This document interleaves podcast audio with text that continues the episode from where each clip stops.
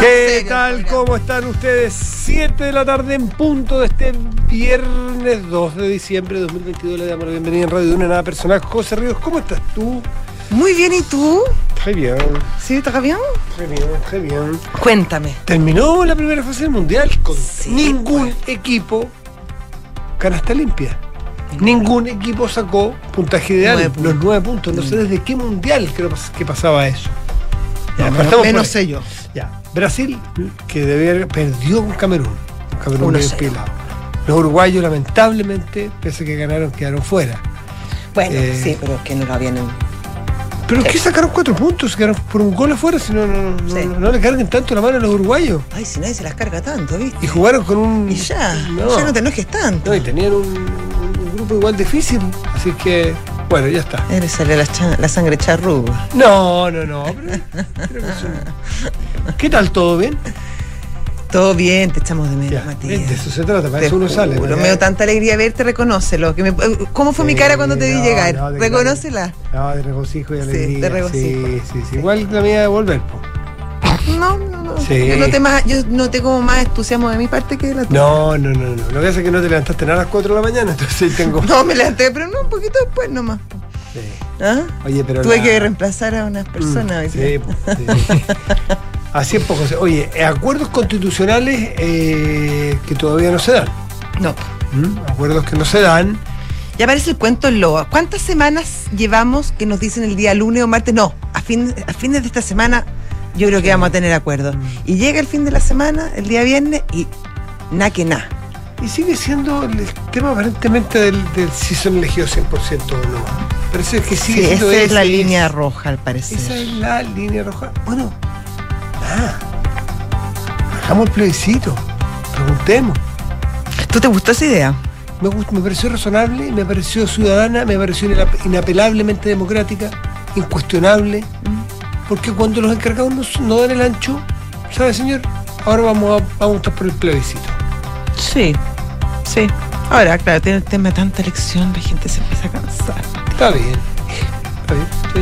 Sí, eso es Pero, de esto también estamos recansados. No, estamos súper cansados. O sea que, que la Además está perdiendo momentum, está ¿Sabes qué como... pasa? Es que con lo importante que posee la constitución para un país, esto de alguna manera la frivoliza.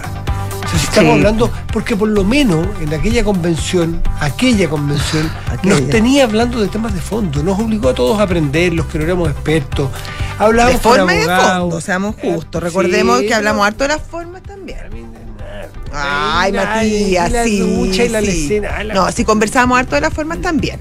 Sí. Tú estás más de acuerdo con, con Atre, está perfecto. Yo no estoy nada de acuerdo ¿Yo? con Fernando. Sí, ¿Por qué estoy de acuerdo con Porque Atre? Atre lo que decía es que él estuvo más, que él le estimaba más que la gente votó en contra de la No, convención. que pero yo, pero tú, oye, que, que me interpretaste Oye, harto. no oye, perdón. No, pero se pasó. Oye, perdón, perdón, perdón. No, oye, no lo tomes como ofensa porque me parece, ¿Ah? me parece ser ofensivo, un hombre muy inteligente. Pero si tampoco estoy diciendo que sea una ofensa. Ah, como diciendo no me estoy defendiendo, no, tiene No, nada de no malo me estoy defendiendo. No, no, no, no tengo un tipo muy razonable, tipo sí. muy inteligente. Muy inteligente, no digo que no, pero no dije ni lo uno ni lo otro. Pero Ni- es que no dije que- ni que me ofendía. no- no, Sí, dije pues. que conversamos de los fondos y de las formas. ¿Cuándo hablamos de la forma?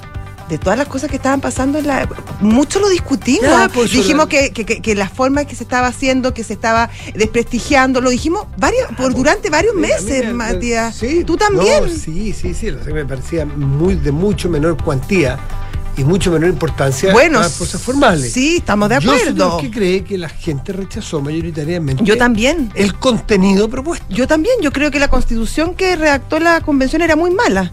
y por eso votaron, la gente votó en Ya, contra. pues, es lo que te Estoy de diciendo yo, acuerdo. es que lo que nos tienen ahora sumidos esta mesa, esta mesa chica, es en que volvimos a hablar solo de form- forma. Y hace rato que no hablamos de bicamera- bicameralismo o no. Hace rato que no hablamos de las ventajas y las desventajas de la plurinacionalidad. Hace rato que no hablamos de la importancia de la propiedad privada, etcétera. Temas de fondo. ya la hemos dado Bueno, cada uno, tendrá, por vista, cada uno ¿no? tendrá su opinión. Sí. Cada uno tendrá su opinión. Pero son temas de fondo y a mí me parece que es muy bueno que lo. Bájame esa mano. No, no, no. Bájame esa mano. Es que, es que si tiene que estar el tema de la plurinacionalidad. Es que si tiene que estar el tema de la plurinacionalidad, bienvenida que esté. Yo no estoy de acuerdo, pero bienvenida que esté. No, no. Lo agotador es que no se pongan de acuerdo si son 100 o son 50. Llegaste, peleador. Me echaste de menos. ¿Eh? Es que andaba, Me echaste de andaba con los giles que no menos. peleábamos nada.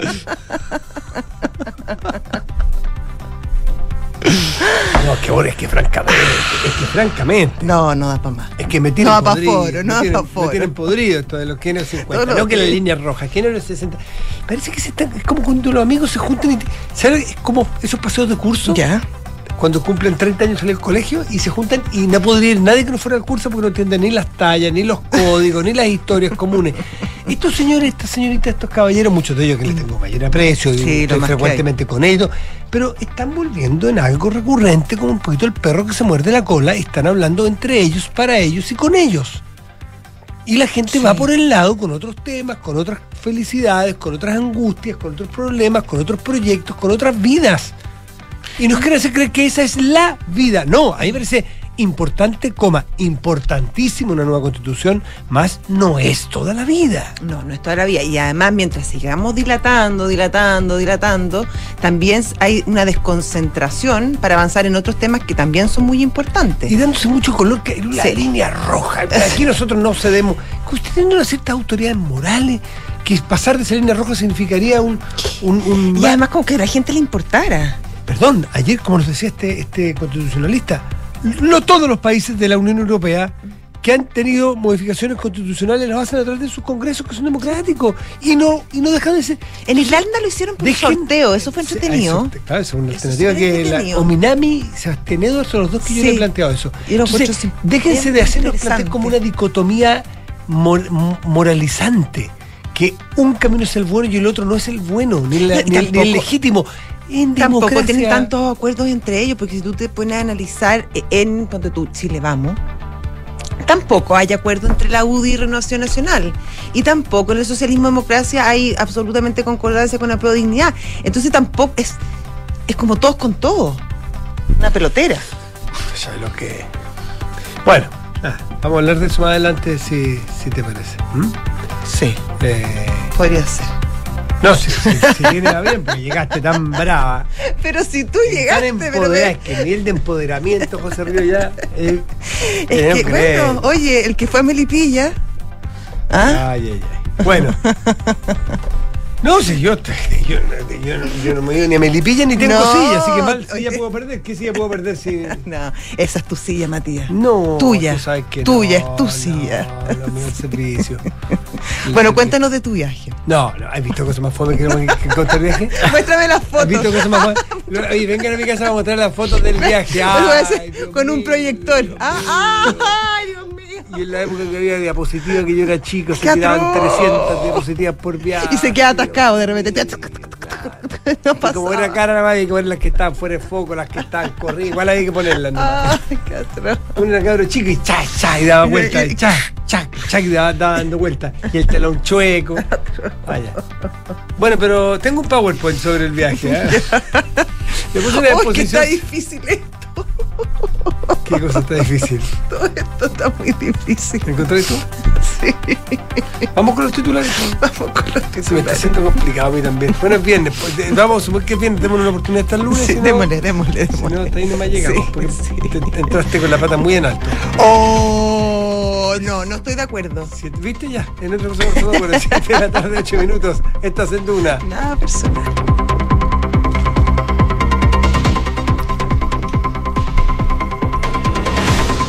Enrique Javier, ¿cómo estás? Bien, ¿y ustedes? Juégate. ¿Quién está más brígido hoy día? Los dos. No, la no. se llegó brígida, encontré yo. Quizás yo estoy comparando con esa dulzura que pena con usted. Ah. que con la- Puede ser. Encima, encima hace comparaciones. No, no, no. ya. Estoy tranquila. estoy- ¿Viste? ¿Viste que está brígida? Yo creo que los dos llegaron particularmente exaltados. Yo- Exaltado. Sí, yo los conozco hace, hace harto tiempo, los conozco. Y hoy día como que andaban ahí como... Pero al revés. Parte de, de Yo estaba tan feliz, tan feliz estaba, Sí. te juro. Ay, ¿y por qué estaba? ¿Ya no? No, pero me, me había imaginado otra cosa. ¿Qué corazón? Vamos. Ya vamos con los titulares. Vamos mejor. con los titulares. Enrique Javier. La Fiscalía Regional de la Araucanía solicitó penas que suman 25 años de presidio la acusación contra el líder de la coordinadora Arauco Mayeco, Héctor Yaitul, quien se encuentra en prisión preventiva en el Centro de Cumplimiento Penitenciario del Bío Bío desde agosto de este año. A Yaitul se le imputa los delitos de incitación y apología a la violencia de la Ley de Seguridad del Estado, hurto simple, atentado contra la autoridad y usurpación.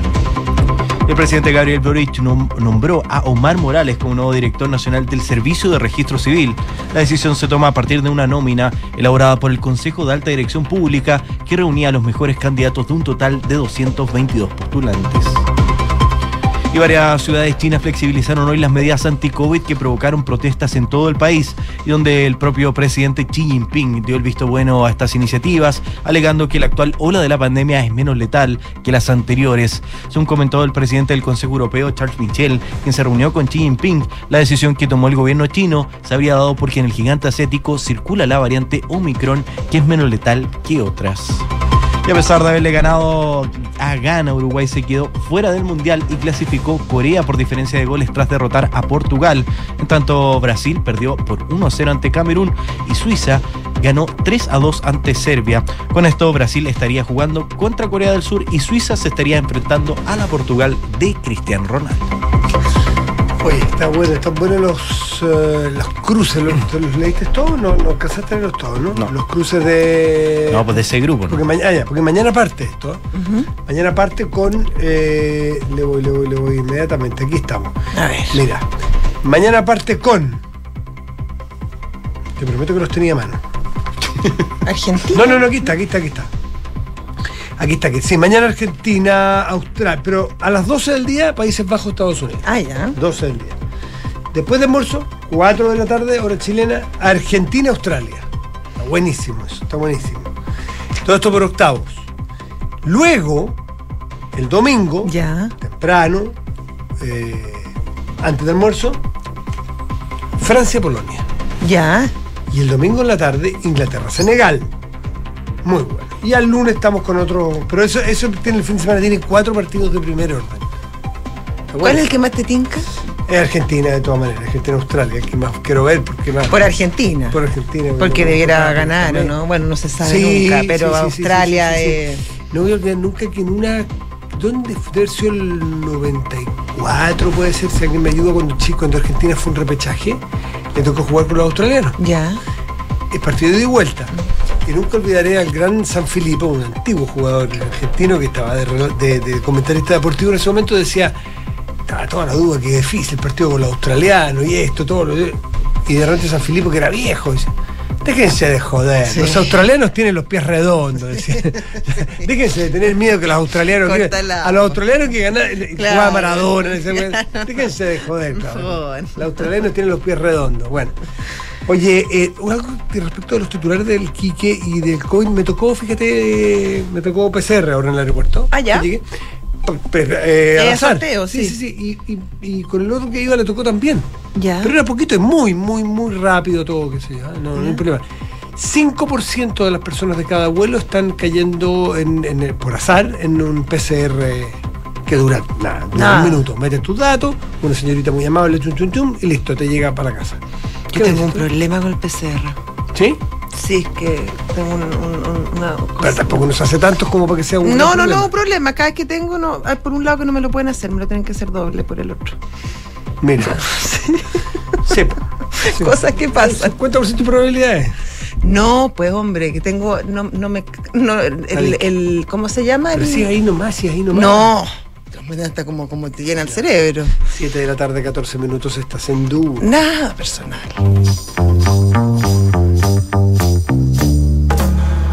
Son los infiltrados en nada personal. Y ya está Paula Catena con nosotros. ¿Cómo estás, Paula? Bien, ¿y ustedes? ¿Tienes a explicar lo inexplicable? Feliz de que sea viernes. ¿Sí? ¿Ah? Sí. A, a cuadrar el círculo. Bueno, Bueno, a tratar de explicar Lo inexplicable. Eh, este enredo constitucional. salvaje. Y además que todos los viernes nos dicen que llegan a acuerdos. No, y todos los viernes son días claves. Claro, días clave. Se han vuelto días claves. Pero en esta semana, bueno, valga la redundancia, efectivamente fue más clave que otras porque hubo varias señales eh, que no se habían dado anteriormente y eh, una intervención mucho más directa del presidente Gabriel Boric, si bien ya antes había, se había involucrado con algunas declaraciones, habían sido mucho más tímidas. En este caso, eh, el presidente hoy a primera hora se reunió con su coalición oficialista, con ambas, con esta alianza de gobierno, que nombre que, lo bautizaron, eh, para eh, justamente tratar de aunar una postura como oficialismo y enfrentar las tratativas que más tarde se llevaron a cabo en una reunión posterior con los partidos de la oposición. Y en esta cita de la mañana es bastante mm, decisiva eh, respecto de lo que se venía conversando en el entendido de que el presidente Boric de alguna forma reafirma con más fuerza que él está por un organismo redactor eh, para que elabore la nueva constitución 100% electos. Él ya había dicho que más o menos eso era lo que él quería para eh, darle estabilidad eh, al futuro del país, así lo definió él en sus declaraciones, pero ahora él lo reafirma justo un momento en que en los días previos... Disculpa, Paula, Sí. ¿el argumento que él da es ese que tú señalaste para darle más estabilidad o porque teme que el día de mañana, si pasa algo o que alguien pueda utilizar en el plebiscito de salida el argumento de la supuesta eh, ilegitimidad? Porque en una de esas, en ese sentido puede tener razón. ¿Saben qué? Juguémonos completo para que nadie diga después que no fue 100% elegido.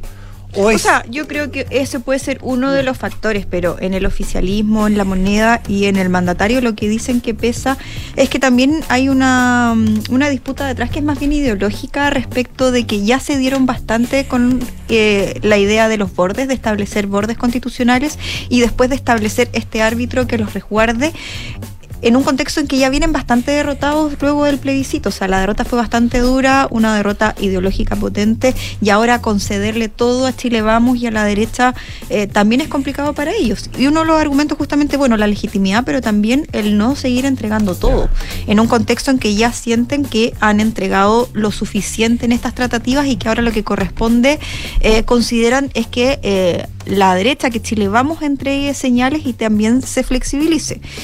Bueno, y en este contexto es donde, este, donde el mandatario finalmente pone sobre la mesa, bueno, esta es una línea eh, roja para mí, o sea, el tema de, la, de que sea 100% electo, y en este contexto además eh, dice, se abre a esta fórmula que se conversó el miércoles en una reunión privada que tuvo con el presidente de la UDI, Javier Macaya, que eso igual movió las aguas en Chile Vamos porque generó bastante malestar.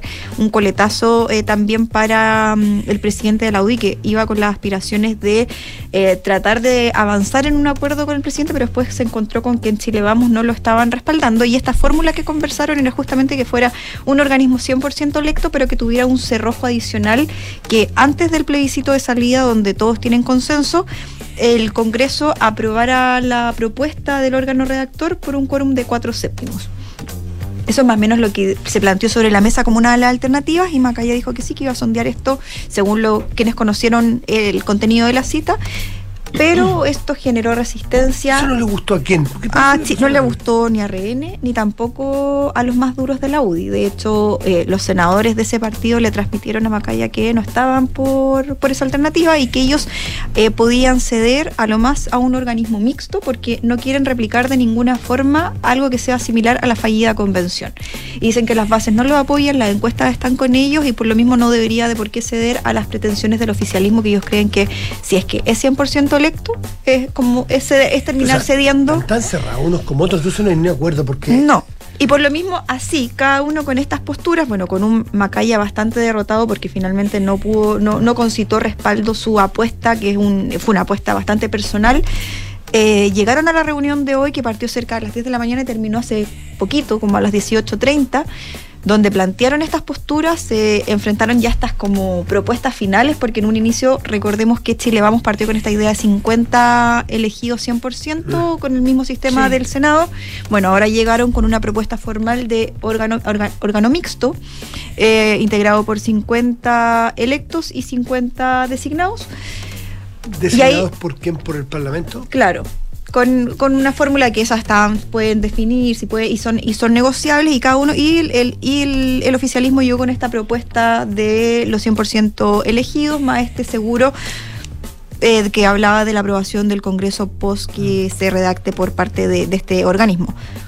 Pero quedaron ahí en tira y afloja. Eh, varios de los presentes, según contaban ahora en la tarde, le eh, reprocharon a Macaya el hecho de haber corrido con colores propios, que así es como lo calificaron.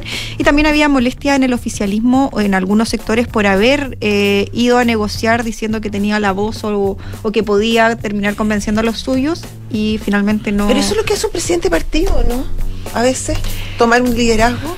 Claro, pero en el caso aquí es, una coalición.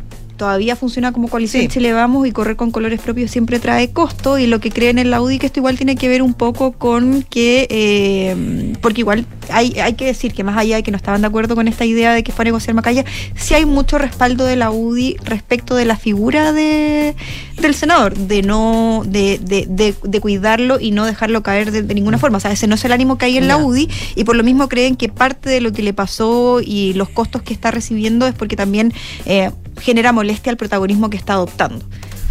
Claro. Entonces también hay una disputa más un, un poco más de más, ¿Más personal? no más de politiquería más de la política chica que que, Claro, que- que porque que la no es rehén y ¿Por porque qué? se juntó con Sí. no conmigo. Claro, ¿Se eh, aguanta celoso? Exacto.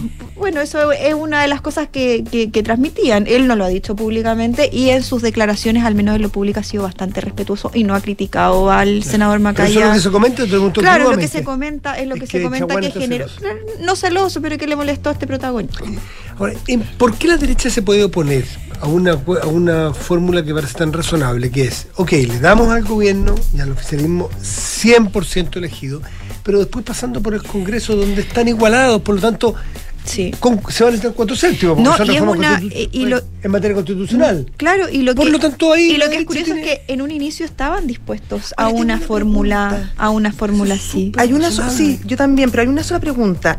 ¿Entra el proyecto y se tiene que votar en el Congreso como plebiscito, como sí o no? No tienen posibilidad de hacer No es indicaciones. con- eh, una de las, claro. bueno, esa es otra de las Porque líneas imagínate que entre como ley, si ya sabemos lo que pasa en el Congreso, entre la No, ley y en- sale la un idea- pájaro y, sale al, un al menos tigre. la, la línea roja que planteó el presidente Boric tiene que ver con eso justamente, No, el- que es que si es que hay una aprobación por cuatro séptimos del Congreso de la propuesta que emane del órgano redactor, esta no puede ser modificada de ninguna forma por el Parlamento, o sea, solo pueden solo sí o no. eh, pueden aprobarlo o O rechazarlo. rechazarla. Y eso requiere un quórum de cuatro séptimos que es bastante más razonable Sí. que los dos tercios que estaban antes.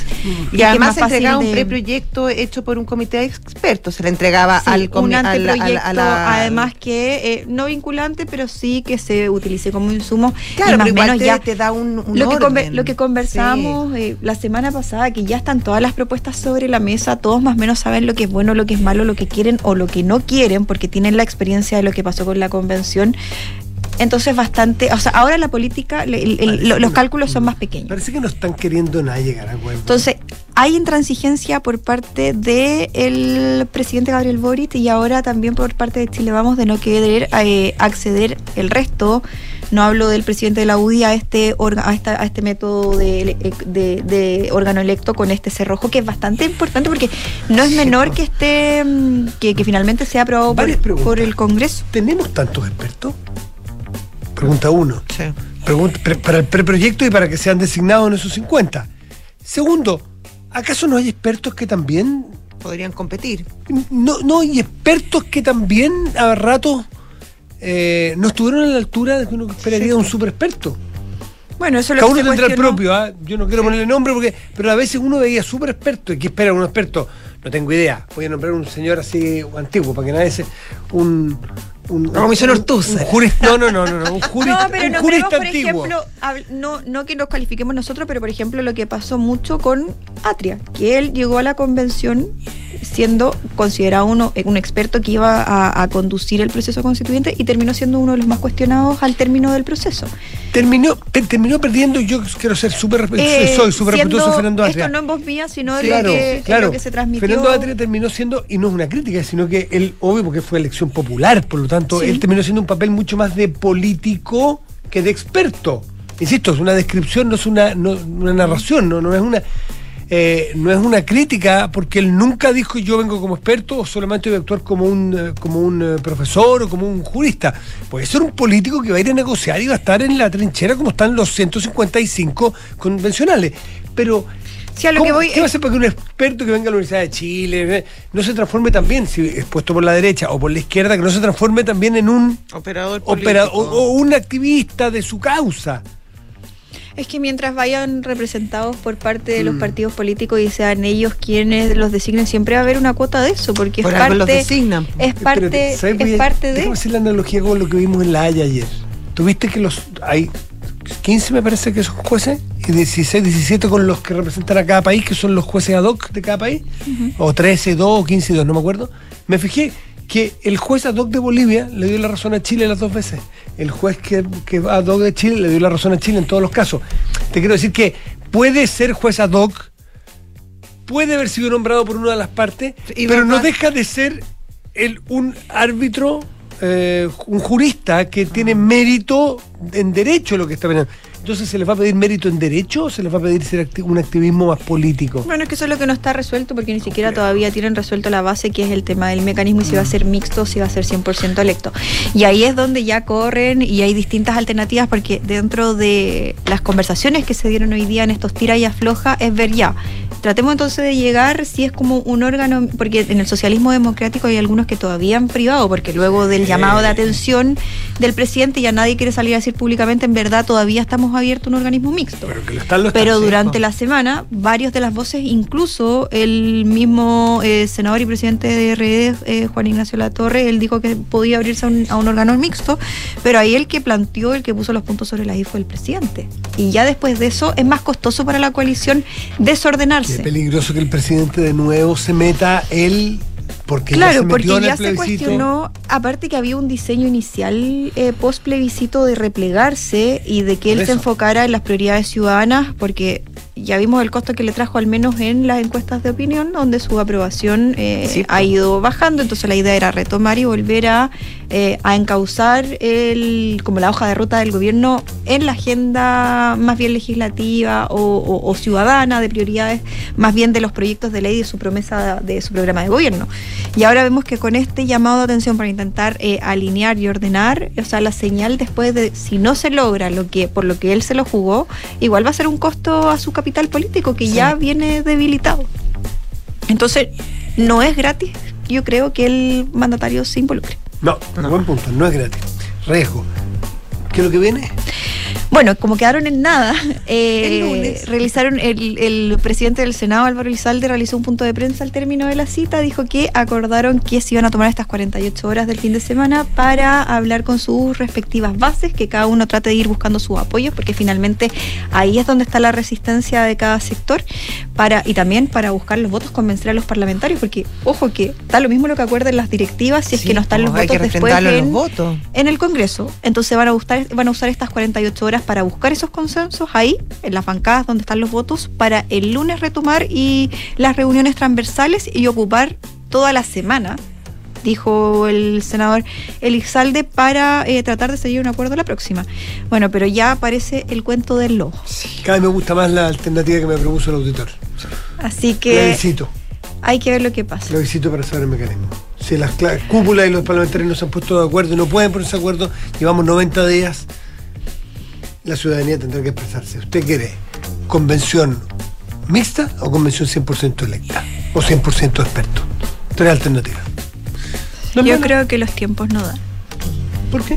Porque ya se ha dilatado mucho, de ahí habría que hacer el plebiscito, después de si es que Plebiscito en órgano mixto, nuevas elecciones, y todo eso tiene que habilitar el, el, el padrón y todo el trabajo que tiene que hacer el CERVEL, y después se vienen las municipales, y de nuevo él va a venir el hastío, el hastío de, de, de las elecciones, y Y se empiezan a politizar. y es un asunto que ya, distintas. ya se viene discutiendo hace tanto que cómo no va a ser posible que los partidos políticos se pongan de acuerdo. Paula Catena, muchas gracias como siempre. Que estén muy bien. Gracias, Muy Paula. Buen fin de semana. Igual Chao, ustedes. chao. 7 de la tarde con 29 minutos. Estás en Duna. Nada personal.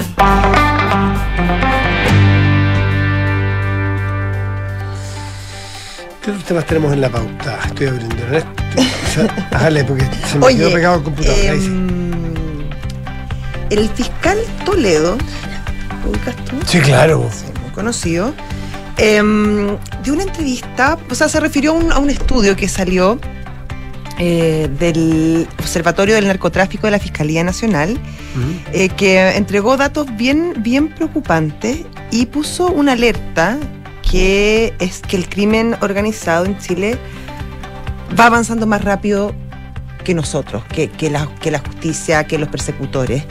Y mm, si bien esto es una situación que se repite en, en- muchos países, en general el crimen va más rápido, es más innovador, por decirlo de alguna manera, que, que la gente eh, llamada a perseguirlo, eh, es una situación bien, bien preocupante. Em, Este, este em, estudio, Matías, dijo que ponte tú respecto a los asesinatos, em, por cada 100.000 habitantes en la macrozona norte del país, referido especialmente a las regiones de Tarapacá y Antofagasta, de un 47,8% en 2011 pasó a un 52,4% en 2021. Mientras que las víctimas de homicidios consumados aumentaron en un 89,2%. Eh, bueno, lo mismo en el tema de tráfico de drogas. Eh, y el fiscal Toledo dice que eh, nosotros como país tenemos que hacer una reflexión en torno a que en todos los organismos y en todos los agentes del Estado, como lo veíamos de lejos, como si en América Latina no nos perteneciera, pero efectivamente esto fue ingresando y penetrando en nuestras capas sociales de una manera bastante acelerada. Y ya básicamente es una situación, bueno, que a, Pero- a todas luces... Tiene eh, vuelta atrás, tiene, hay, él, él prevé o vislumbra caminos para poder detener esto. Dice que el diagnóstico es bien desalentador eh, en torno a que cada vez las cifras suben. Nunca se ha visto, siempre, eh, cada, cada año es peor. Eh, y en ese sentido es bien, bien desalentador lo que está pasando. Eh, Sí, dice que hay que modificar la legislación, o sea, desde el punto de vista de los persecutores habría que modificar la, la legislación. Él dice que cree que el Estado desde hace algunos años, ya nos estamos dando cuenta, hay una serie de proyectos legislativos que están en trámite, que nos interesa que ojalá vean la luz, que están publicados y que podamos aplicarlos con herramientas nuevas, novedosas. Lo que pasa es que este diagnóstico eh, es, es- es muy desalentador porque, porque esto es una metástasis. Sí. Y es rápido. Esto es una metástasis, o sea, cuando hay distintos, donde la sociedad, vamos a ponerla como un órgano, ¿no es cierto?, con sus instituciones, con, su, con sus personas, con su, en fin, eh, empiezan a ser absorbidas, superadas, eh, qué sé yo, colonizadas por el delito, eh, es, es un poquito sin vuelta atrás. Y fíjate que ayer tuve una conversación justamente con... eh, Voy a adelantar un parte de la conversación que tuve en Colombia, donde estaba con, sí. con Ingrid Betancourt. Que justamente de lo que hablamos, parte de su historia personal, es de, de, de, de- por qué la violencia ha cruzado 60 años de la, de la sociedad y de la política colombiana a niveles, Macro. o sea, a niveles Macro y ultra, micro. ultra. Sea, cruzando todo, en- con muertos así, así en el domicilio y con narcotráfico, con carteles, y con guerrilla y con. O sea, realmente como, como pocos países, ¿no es cierto? Están en un proceso de intento de solidificar una paz, en fin, eh, con más de una guerrilla, ¿no es cierto?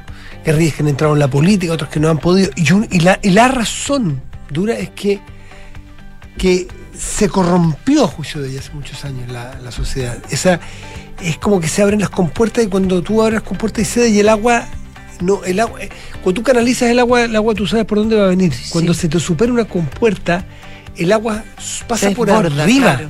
y se viene por todas partes Sí. por donde querías y por donde no querías por donde esperabas y por donde no esperabas por donde la puedes atajar y por donde no la puedes atajar eso es literalmente que te pase un aluvión por Por encima. encima.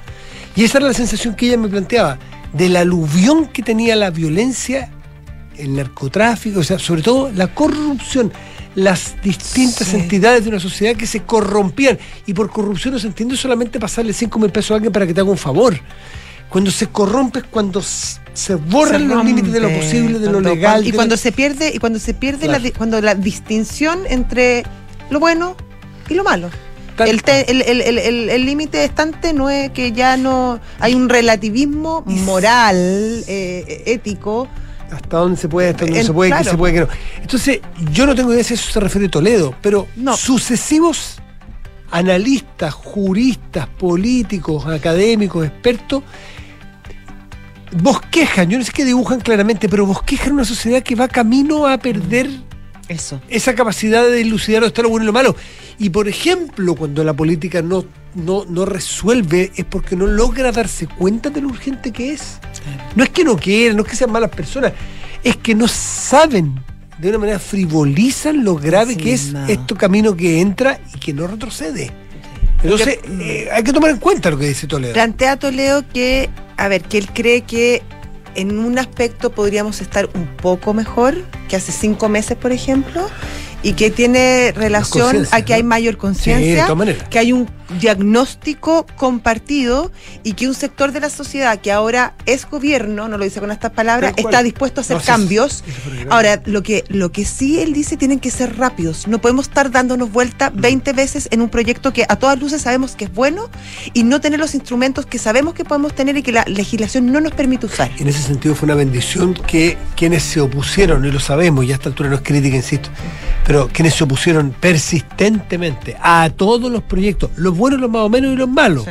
sin distinción de mérito, que él estaba en la oposición entonces al presidente Piñera, solo por ser Piñera, por suponer que esto era un proyecto que facilitaba las cosas a un sector político, se opusieron a todos. Algunos serían malos o más o menos y mejorables y otros buenos, pero no se miró por su mérito. Se rechazó todo, desde antibarricadas, desde, el- desde la de inteligencia, desde o sea, un listado enorme de leyes y todos lo votaron todo en contra sin mirar su mérito.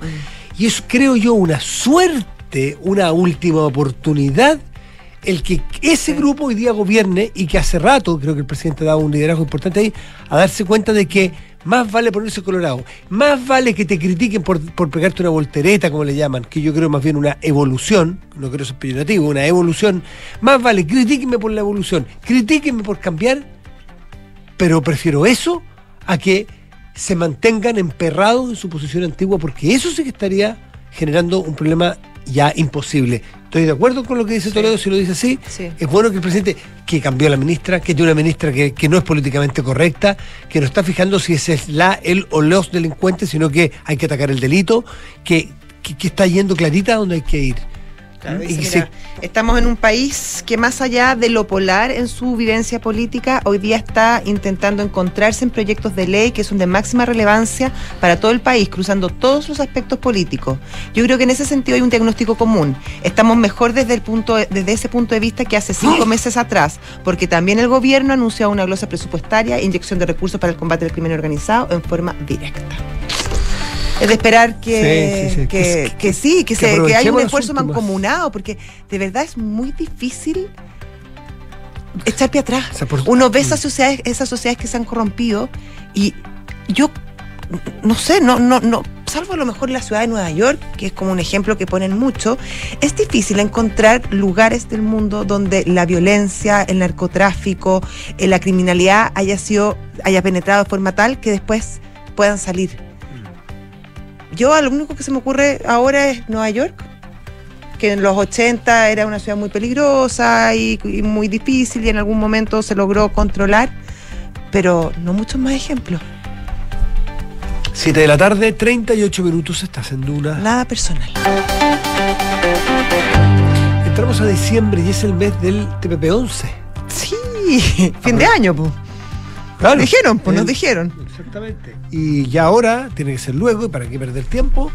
eh, y el ministro de Hacienda, Mario Marcel, eh, adelanta ya algo que era obvio, pero que lo diga, lo explicite y ya lo dé por. ya empiece a entrar en rodaje, por así decirlo, y empecemos a hacer lo propio. Eh, él dice eh, que comenzará a operar bajo el Chile, comenzará a operar, a operar bajo el TPP-11 comienzos del 2023. Eh, recordemos más, el presidente en este caso también era súper contra el TPP-11. Votó en contra, O sea, camiseta incluida. Sí, votó en Claro. contra. Pero bueno, pero, diputado. pero habitó el cargo, se dio cuenta, vio que la otra la realidad era distinta, hizo gira, entendió eh, actuó de manera más madura. Además hay un tema pragmático de, oye, el país está en una situación, el mundo está en una situación económica tal que hay que hacer todo lo posible. Y se asesoró por gente de otra mirada. Ya no era un grupo de activistas que estaban en la calle y se asesoró por, por Marcel, escuchó, y es un mérito, escuchó a Marcel, escuchó a los más viejos, escuchó a los más moderados. De- fue una de sus claro. primeras banderas que tomó cuando asume en Interior. La propia canciller Urrejola también. Sí. Yo Tal creo que cual. el único más en contra de esto era el, el subsecretario Ahumada. Bueno, ¿qué dice Marcel hoy? Eh, que desde comienzo del 2023 y la exactamente señala que todos sabemos que hubo mucha controversia cuando se negoció el tratado, a lo que ha ido, lo que ha ido evolucionando es un tratado que los temas más controvertidos en su momento, que eran los de propiedad intelectual, desaparecieron. Esto no ocurrió ahora, ocurrió con la salida de Estados Unidos Estados Unidos. sí. tal cual, donde quedó una eh, preocupación por el tema de la protección de inversiones. Eh, dijo que cambió el entorno global donde se ubica el TPP-11. Hoy estamos en una época de conflictos comerciales entre las principales potencias del mundo, entonces para mí la pregunta es, en ese escenario que no va a desaparecer, ¿dónde queremos estar nosotros? Una mirada súper pragmática, súper técnica, súper adulta y súper eh, sensata del ministro Mario Marcel. Que es bien calladito, pero por Dios que debe tener días difíciles a veces, ¿ah? cuando Uy, oh, sí. se debe pegar en la cabeza diciendo, Dios mío, y tengo que poner cara de A cuando es B, tengo que tener paciencia, ya se les va a pasar. Pero está más blindado ahora. Sí, Sí, po, pues que, es que las cosas le han dado, o sea, el tiempo le ha dado la razón a él y a todos los del socialismo democrático, a los que habían estado en el gobierno. si- vaya, vaya novedad, si gobernar requiere experiencia, no solamente altura moral, Claro, no solamente convicciones y pasiones de juventud, que no las miro a huevo para nada, es la, esa, esa mezcla es la buena. Creo que por eso yo soy un, un- un- un- un- un reconocedor ferviente del- de la evolución del presidente, porque ha sabido, eh, ha sabido tener de pino y de queso. Y de a poco, y de a poco va, pero, pero otra cosa, y creo que eso hubiese sido muy malsano, que hubiese cortado para atrás. Eh, ¿Cómo? con las con eh, cortado de- y algunos querían que, que eliminara un sector de la política, su sector que lo eligió, que lo Ah. respaldó. Yo creo que ese arte de estar con las dos cosas, del, del pragmatismo y, y- y- y también las convicciones personales, es, esa mezcla del día a día creo que está resultando bien. Algún dirán muy lento, puede ser, pero, pero, pero bien encaminada. me No sé, yo, yo sí, yo, yo sobre todo creo que, que en el discurso el presidente Boric es, eh, es muy bueno, le habla muy bien a las distintas audiencias. Siento que a veces eso sí, el, el discurso no, no siempre encaja con, con las acciones. En política los discursos son acción, creo Sí. yo. Las palabras Sí. son, son hechos. Sí, claro, pero lo que pasa es que También, tú pero- tienes que refrendar también a veces con- en proyectos. proyectos, Bueno. en ejecución, en Bueno, tenemos un, tenemos un presupuesto con más seguridad, tenemos proyectos de ley para nuevos sistemas de, de- de- de excepciones constitucionales, estados de, para estados de excepción. eh, y bueno, Sí, eh, eh, eh, oponiéndose tajantemente al sexto retiro. en fin, son varios proyectos que se han hecho carne. Que, que dan cuenta, a mi juicio, de esta evolución de, pensa- de pensamiento del presidente encabezando una coalición. Son las 7.43, se está haciendo una. nada personal. Y nos vamos a hacer una pausa. Dices tú. Sí. ¿no? Vamos a saludar a nuestros patrocinadores si tienes algo. Sí. Universidad Andrés Bello invita a ingresar a su simulador de becas, becas hasta 100% en arancel. Este 3 de enero postula en primera preferencia a UNAP y obtén beca de matrícula. Simula en unap.cl. Impulsa el corazón de tu negocio automatizando tus procesos de ventas. Convierte tu tiendecita en una tiendezota. Las pequeñas empresas pueden hacer grandes cosas. Súmate a las más de 10.000 empresas que ya disfrutan B-Sale. Zurich tiene una noticia reciente del mundo de las finanzas y los seguros. Chilena consolidada ahora se llama Zurich y te acompaña en tus ahorros. Si te acompañaban en tus ahorros, ahora también lo hacen protegiendo. Hacemos una pausa y volvemos. Está haciendo una. Nada personal. En la carrera de diseño de vestuario y textil de la Universidad Andrés Bello nos preocupamos de algo más que la moda. Lo vemos como un sistema integral en el que se encuentran el textil, la joyería, el calzado, los biomateriales y la tecnología aplicados a vestibles. Y donde entendemos la innovación no solo en las prendas y accesorios, sino también en sus procesos de producción. Donde el futuro se construye desde el presente. Conoce más en campuscreativo.cl. ¿Quieres impulsar el corazón de tu negocio? Sabemos que cada día las cosas son más difíciles con la crisis. Hoy más que nunca, debes conocer a tus clientes y potenciar tus ventas. ¿Quieres convertir tu tiendecita en tiendesota? Con B-Sale podrás administrar el inventario en tiempo real y vender en muchos canales. Así no pierdes ninguna venta. Son más de 10.000 empresas que han confiado en B-Sale para adaptarse a los nuevos tiempos. B-Sale, creado para pequeñas empresas que hacen grandes cosas. Zurich, buenas tardes. Habla Paula. ¿En qué puedo ayudarte? Hola, habla Ignacio. ¿Por qué mi compañía de seguros cambió de nombre? Lo que pasa, Ignacio, es que Chilena Consolidada ahora se llama Zurich. Ah. Reunimos lo mejor del mundo de los seguros y el ahorro para ti y tu familia. Entonces ahora soy Zurich. Pero tengo que hacer algo como cliente. No, no es necesario que hagas nada. Tu relación con la compañía sigue vigente exactamente en los mismos términos que antes. Ah, mira qué bueno. Muchas gracias por tu ayuda. Cualquier duda, contáctanos en zurich.cl y recuerda que Zurich es tu mejor compañía para el futuro.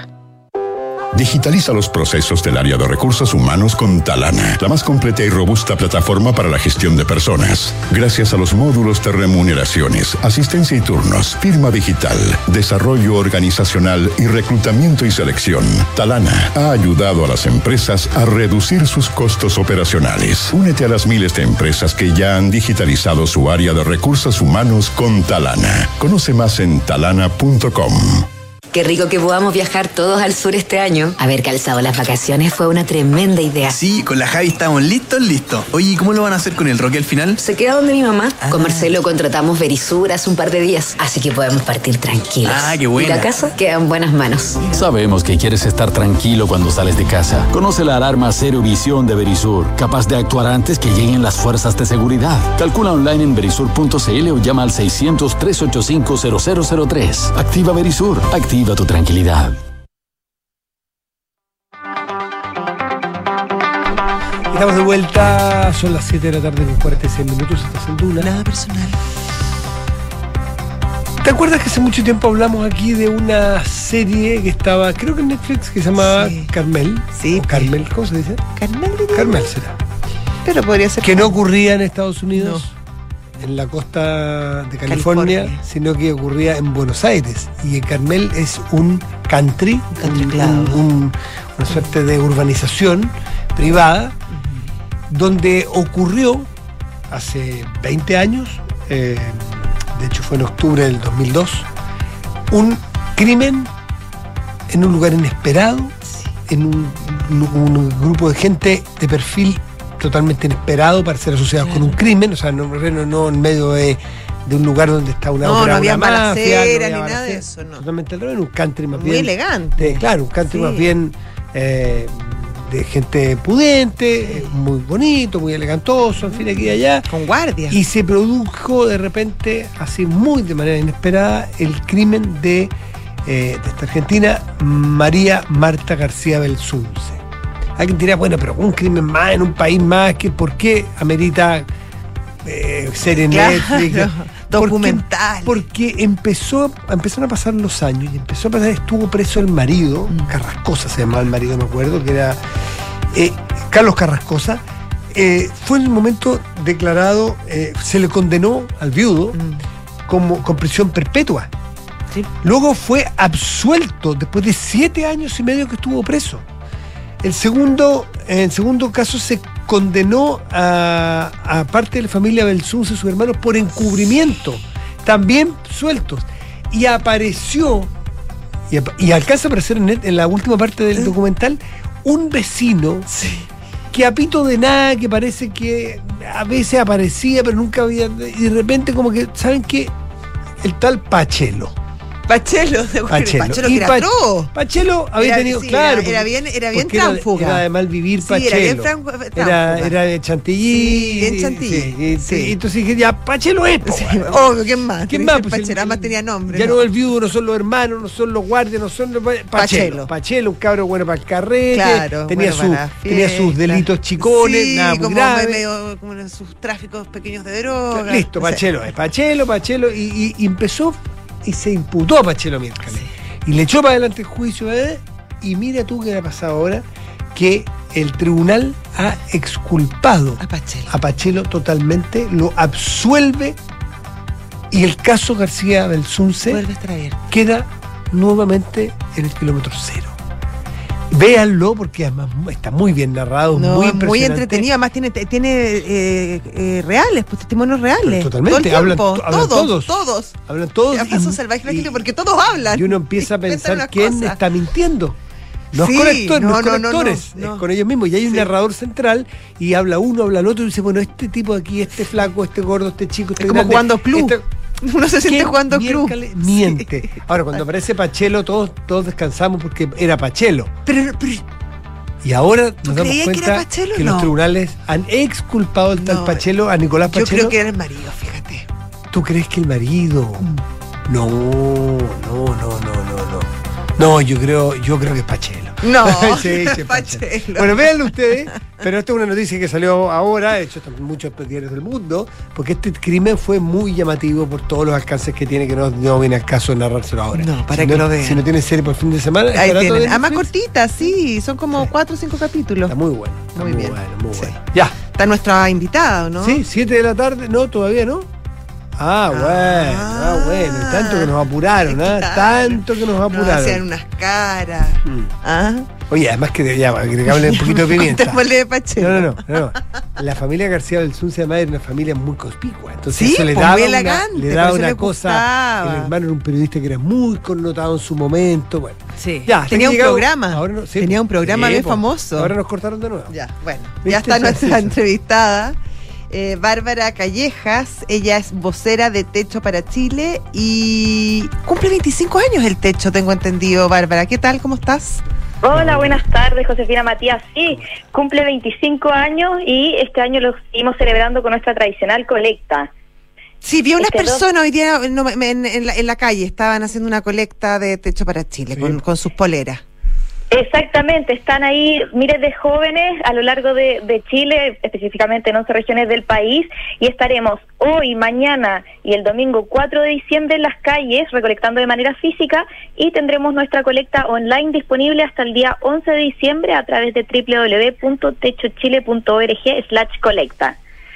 Bárbara, hay un todo un tema con, Techo y, en el fondo las reconversiones que ha tenido, porque en algún momento Techo para Chile fue muy importante, puso el tema de los campamentos en, el foco, antes nos hablaba mucho, construyeron muchas casas y en algún momento ese tema pareció haber sido superado por nuestro país y ahí empieza el Techo para América y de alguna manera se, exporta la idea de, de Techo. Pero hoy en Chile vuelve a ser un gran problema el tema de los campamentos, vemos cómo han proliferado muchos campamentos, como hay mucha gente que está viviendo en estas condiciones y me imagino que Techo vuelve a tener un papel eh, importante o al menos un diagnóstico que hacer eh, frente a este tema, ¿o no? Exactamente, hoy día estamos viviendo un, un retroceso en términos habitacionales. Hemos visto que, que en los últimos años y especialmente en- desde el 2019 en adelante, han aumentado exponencialmente tanto los campamentos como las familias que están habitando los campamentos. O sea, por darles un dato, entre el año 2019 y el 2021 constatamos que los- las familias viviendo en campamento aumentaron en un 74%, según nuestro catastro de campamentos. Y según los datos que estamos levantando para nuestro catastro eh, ahora 2021, estamos constatando que hay más de 100.000 familias que están viviendo en, en campamento. Entonces hoy día nos encontramos frente a una emergencia habitacional a la que tenemos que hacer frente a. Y en esto tanto Techo como otros actores de, de la sociedad civil, el mundo privado, el mismo Estado, eh, tenemos que actuar en conjuntos para hacer frente a esta emergencia habitacional. Me imagino, Bárbara, que los eh, factores que explican este retroceso son variados. Por ejemplo, se viene a la cabeza, no sé, pues la, propia pandemia, eh, con su sucesiva eh, crisis económica que estamos viviendo, eh, la, presión migratoria, hay más gente queriendo tener casa, ¿no es cierto? Entonces, hay gente que llega sin casa, que viene de otros países de crisis peores incluso, eh, también habrá ayudado, no sé si esas dos son importantes y si tú quieres agregar alguna. Exactamente, hoy día vimos, vemos que las principales razones por las que una familia toma la decisión de trasladarse a un campamento se explica por razones económicas. En ellas un, un 50% la- la- de las razones que, por las cuales se explican. Y ahí vemos, por ejemplo, pérdidas de su trabajo, baja de su ingreso o porque aumentó el precio de sus arriendos. Y eso hace que las familias tengan que tomar una decisión y tra- eh, trasladarse finalmente a los campamentos. Y eso también se explica hoy en día eh, y que, digamos, por eso tiene una expresión muy territorial. Según datos del catastro MIMBU, por ejemplo, vemos que el 25% de las familias que hoy día habitan en campamento están bajo la línea de la pobreza extrema y un 48% está bajo la línea de la pobreza. Entonces, tenemos un factor económico muy importante detrás que está explicando el por qué se están trasladando a vivir a campamento. Ahora, es bien impresionante porque eh, las regiones con más campamentos, según estoy viendo, son Arica con un 38%, Antofagasta con un 34% y la Araucanía con un 32%. Claro, uno la Araucanía efectivamente es una región donde hay mucha pobreza, pero Antofagasta eh, es una de las regiones más ricas del país y ahí me imagino que puede ser el fenómeno migratorio lo que está presionando en ese sentido, ¿no? Exactamente. En el norte eh, nosotros vemos que hay, más, más que el número de campamentos, hay un aumento de las familias que llegan a vivir ahí. Y ahí se concentran, claro, en, en- en- la zona norte, pero también en la región metropolitana y en Valparaíso. Y también vemos que eh, tanto, y ahora eh, desde el nivel de, de- desde campa- los campamentos se concentran principalmente también en la región de Biobío, RM y Valparaíso. Pero respecto al fenómeno migratorio, y es lo que nosotros hemos podido observar en nuestro catastro al menos, es que las proporciones se mantienen igual. En el 2019 nosotros constatábamos que un 30% de, de, de la población que vive en campamento es población migrante y en nuestro catastro 2020 constatamos que ese porcentaje se mantiene igual.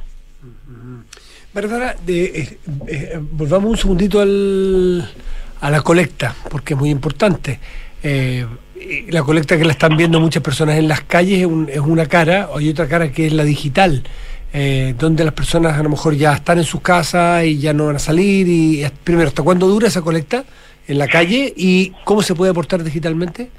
Perfecto. Nosotros estamos en la calle, estamos hoy día, mañana sábado 3 y domingo 4 de diciembre, donde estamos presentes en 11 regiones del país, desde Tarapacá hasta la región de los lagos. Y si es que no alcanzaron a donar en la calle y quieren hacerlo de manera digital, pueden hacerlo hasta el día 11 de diciembre a través de la página web www.techochile.org slash colecta. Perfecto. Eh, estaba buscando yo en la página a ver si me da para... ¿Y hasta cuándo en la calle me dijiste? En la calle vamos a estar hasta el domingo. Hasta el domingo. Ah, hay hasta el día días, domingo. ya. Pensaba que era Todo hoy. el fin de semana. Ya, está estupendo, está estupendo. Día todavía. sí, pues siempre esta radio muy vinculada con techo desde los años inmemoriales. A lo mejor tú, que eres muy joven, no lo sabes, pero desde el día uno está el techo. Esta radio está muy, muy cuadrada, así que no va a dejar de hacerlo porque es una institución que, que ayuda mucho, y que está muy presente en, en donde están los problemas de la gente. Así que muchísimas gracias, pues, Bárbara. ¿Yo? Sí. se me cortó. Ah, no importa, pero había dicho lo importante que era el techo y la ¿Aló? necesidad de que todos nos pongamos. Muchas gracias, Bárbara. Uy, se le cortó. Sí, pero hasta el luego. mensaje está dado. Eh, invitados entonces todos a ponerse con el techo, que es una institución eh, que es muy, muy, importante, valiosa, además es muy, es muy, es muy nuestra. y muy noble institución. Que es- Muy, muy chilena. Nos tenemos que irnos. Que tengan un estupendo fin de Tú semana. también, Matías. Hay fútbol. Sí, terminaste bien, te vi. ¿Estoy más que así? Te viste, te vi, sí, te vi Yo también a ti, yo también Te a ti, te vi como, tranquila, terminaste el como programa más con más aire. sí. pacífico, Como que sí, respiraste más profundo. más sonriente. ¿Ah? Sí. Evolucionaste bien. Tú también. No es voltereta, pero reacciona- siento que reaccionaste bien. Que saca pica, Que ya. evolucionaste bien. Gracias. Qué chao, amoroso. chao. Vamos, Chao. Argentina, mañana. Chao. Visionarios. Mujeres y